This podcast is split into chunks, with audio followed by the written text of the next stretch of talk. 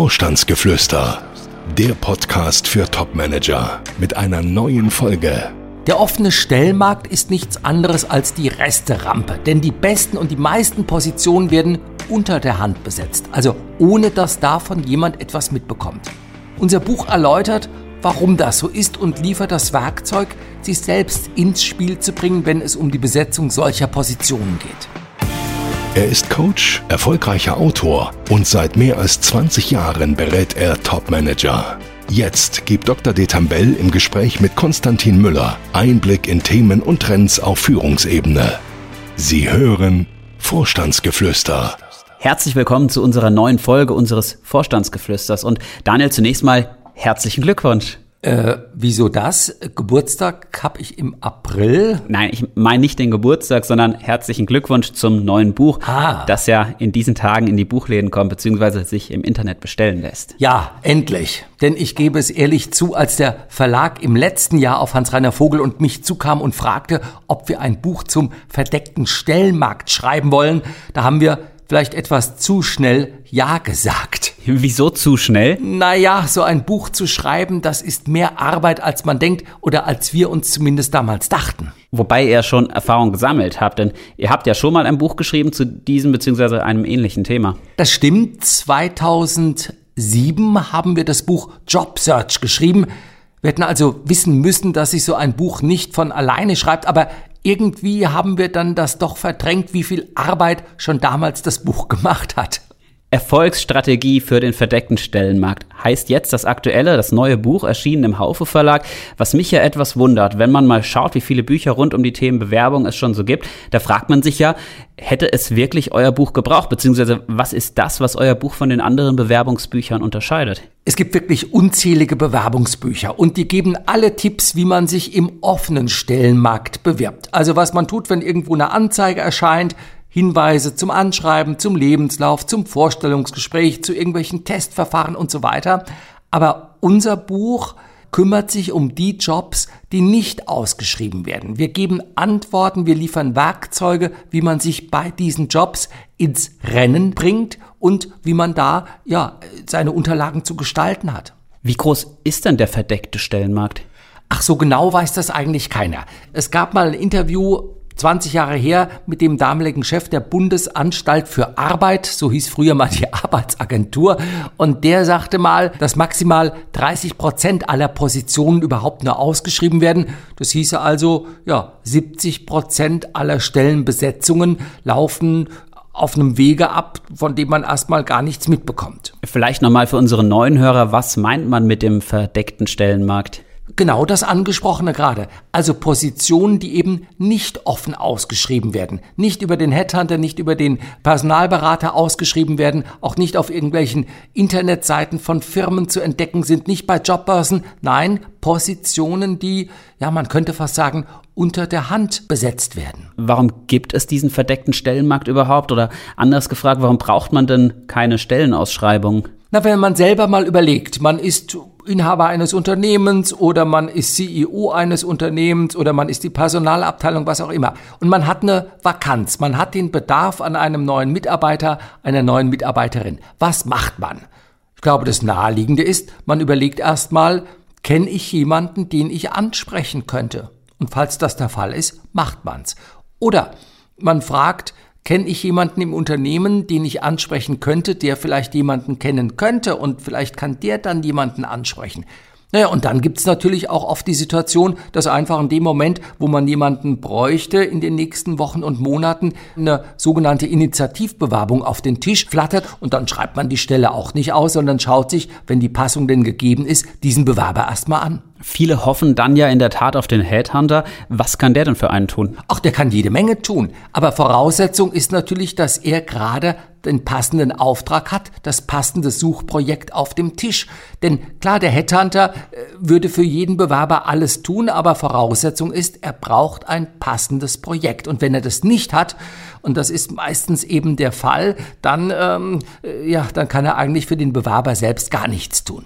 Ich glaube, ganz wichtig ist es ja auch immer, die richtigen Kontakte, also ein Netzwerk zu haben. Wie netzwerkt man denn richtig? Netzwerken ist ein schönes Thema und dem kann man sich auch zuwenden, aber man sollte sich dem nicht zuwenden, wenn man aktuell einen neuen Job braucht. Denn wirklich ein tragfähiges Netzwerk aufzubauen, das braucht Zeit, das braucht Jahre.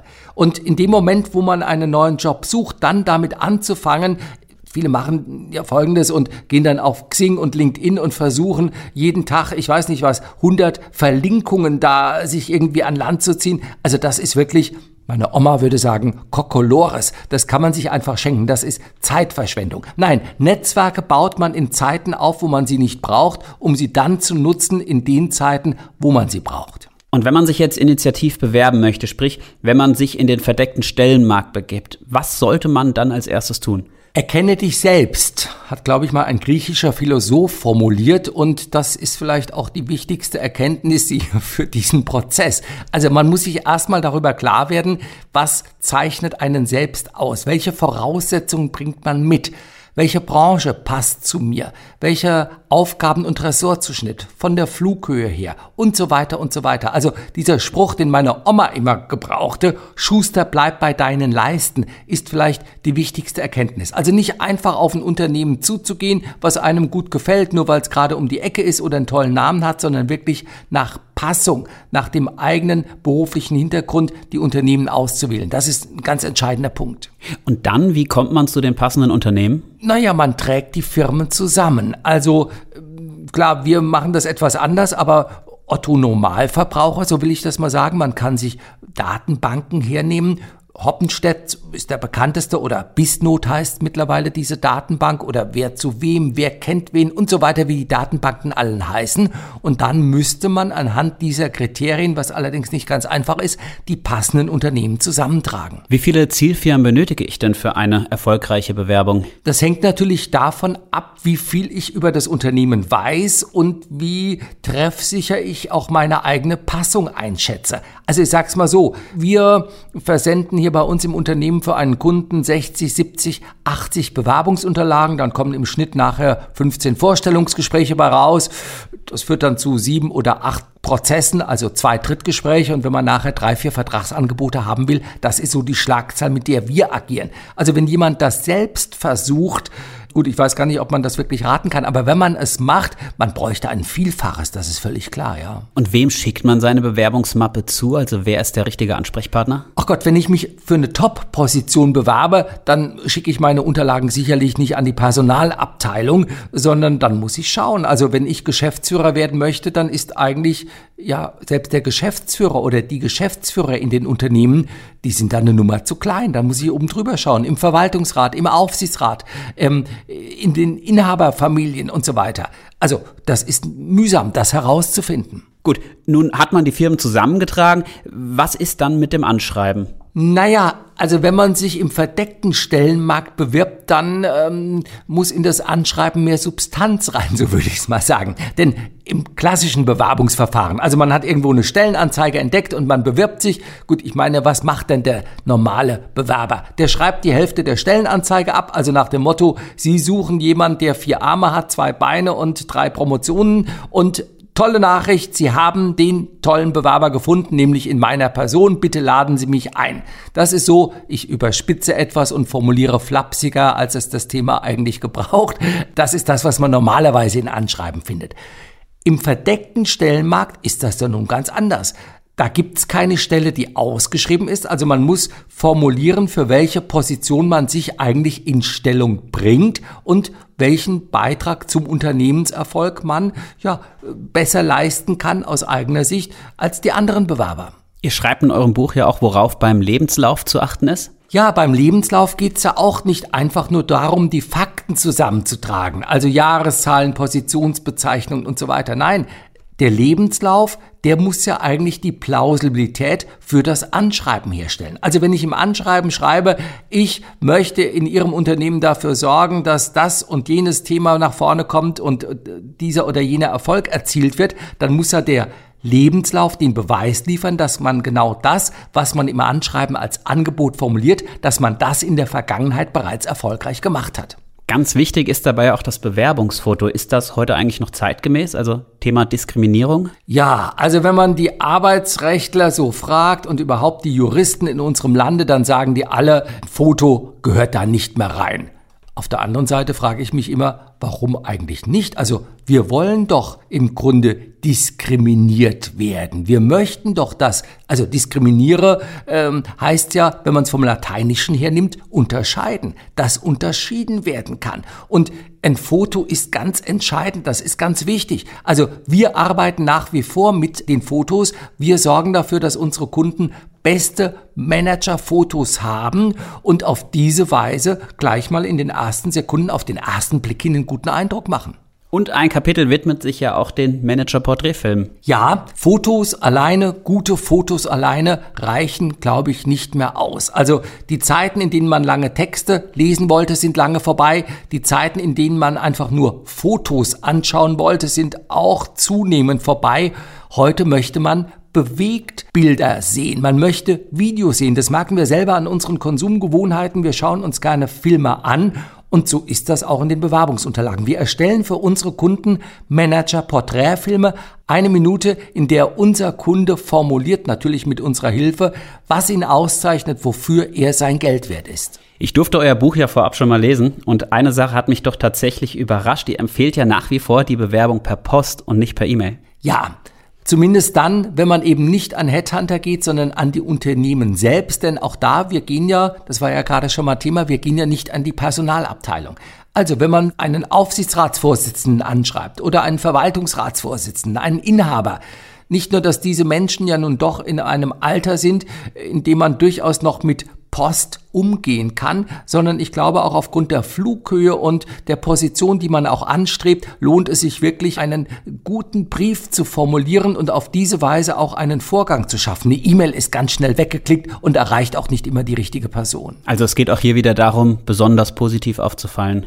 Ja, in der Tat, aufzufallen. Also auch heute, wenn man selber mal in den eigenen Briefkasten schaut, auch wenn man selber Werbung bekommt, also Produkte, die wirklich teuer sind, die hochwertig sind, die werden nach wie vor in gedruckter Form beworben. Wenn es dann so um, um Wegwerfartikel geht oder so etwas, dann kriegt man schon mal eine E-Mail zugesandt. Spam nennt man das und das klickt man dann auch weg. Also äh, daher, Hochwertigkeit auch an dieser Stelle ist, glaube ich, ein ganz entscheidender Punkt. Wenn man seine Bewerbungsunterlagen verschickt hat, womit muss man rechnen? Naja, mit jeder Menge Absagen.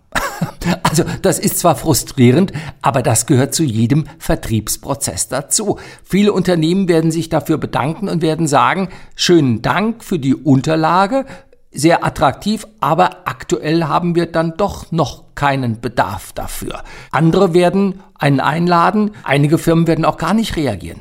Gibt es dann auch unschöne Reaktionen? Ja, auch von Unternehmen, die sogar auf ihrer Internetseite schreiben, dass Initiativbewerbungen willkommen seien. Die schreiben einem dann irgendwelche vorformulierten Sätze zurück, wo man merkt, da hat sich gar nicht jemand wirklich die Mühe gemacht, mit den Unterlagen sich zu beschäftigen.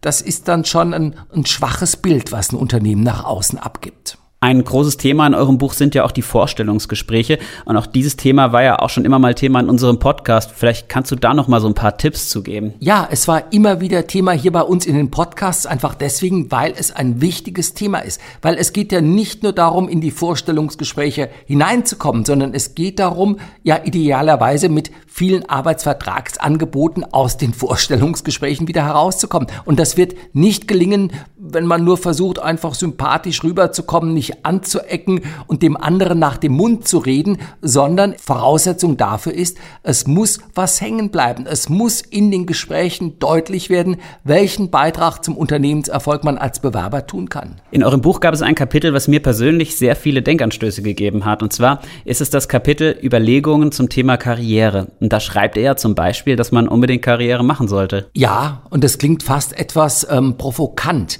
Ähm, unbedingt Karriere machen sollte. Ja, das stimmt. Ähm, einfach deswegen, damit ich sag's mal, philosophisch vielleicht, damit Leben gelingt. Also ich glaube am Ende des Tages, man wird ein erfülltes Berufsleben dann haben, wenn man immer sich so an der Grenze zwischen permanenter Über- und permanenter Unterforderung bewegt. So in der Mitte. Also jemand, der permanent unterfordert wird, ja, Bore-out ist, glaube ich, das Ergebnis. Jemand, der permanent überfordert wird, Burnout, also so in der Mitte sich zu bewegen. Das heißt aber, man muss sich weiterentwickeln. Und Karriere, wenn man den Begriff wirklich mal hernimmt, heißt ja nichts anderes als, es geht weiter. Es ist ein Weitergehen nach vorne, ein Weiterschreiten und nicht stehen bleiben.